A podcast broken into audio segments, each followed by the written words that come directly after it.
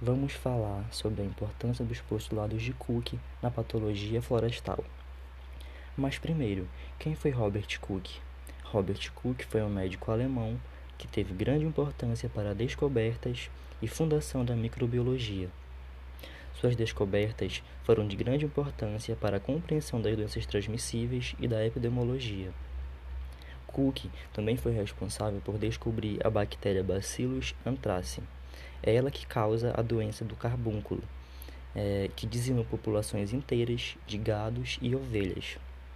E além disso, seus estudos revelaram que os esporos dessa bactéria poderiam viver durante meses, é, e no qual Cook idealizava o sacrifício dos animais que portavam essa doença, tendo o seu corpo cremado ou enterrado para evitar que ela se disseminasse ainda mais. E Cook ainda provou que cada tipo de microorganismo infeccioso provoca uma doença específica.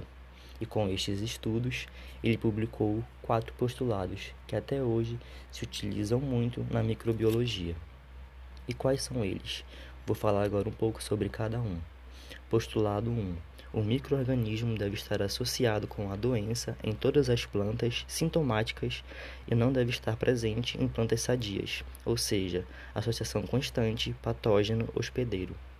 Segundo postulado, o microorganismo deve ser isolado da planta doente e cultivado em cultura pura. Terceiro postulado, o microorganismo em cultura pura deve ser inoculado, ou seja, deve-se colocar um patógeno em contato com no interior do tecido da planta hospedeira e fornecer condições para que ele se desenvolva.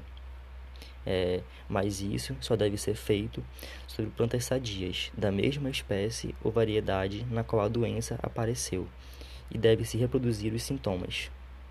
É, e ademais, deve-se considerar o período de incubação de cada doença. E agora partimos para o quarto postulado, que é o microorganismo deve ser isolado em cultura pura novamente e suas características devem ser as mesmas das observadas no segundo postulado. E agora um pouquinho, um pouquinho sobre as particularidades dos postulados de Cook em função das diferenças do parasitismo. Parasitas obrigatórios.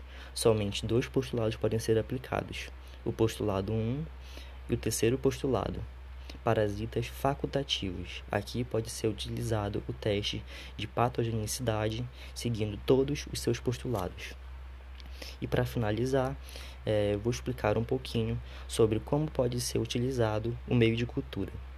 É, só deve ser usado em fungos e bactérias e não deve ser utilizado em fungos biotróficos, oídeos, mídios, ferrugens, vírus e nematóides. Bom, o tema do podcast é conservação da natureza.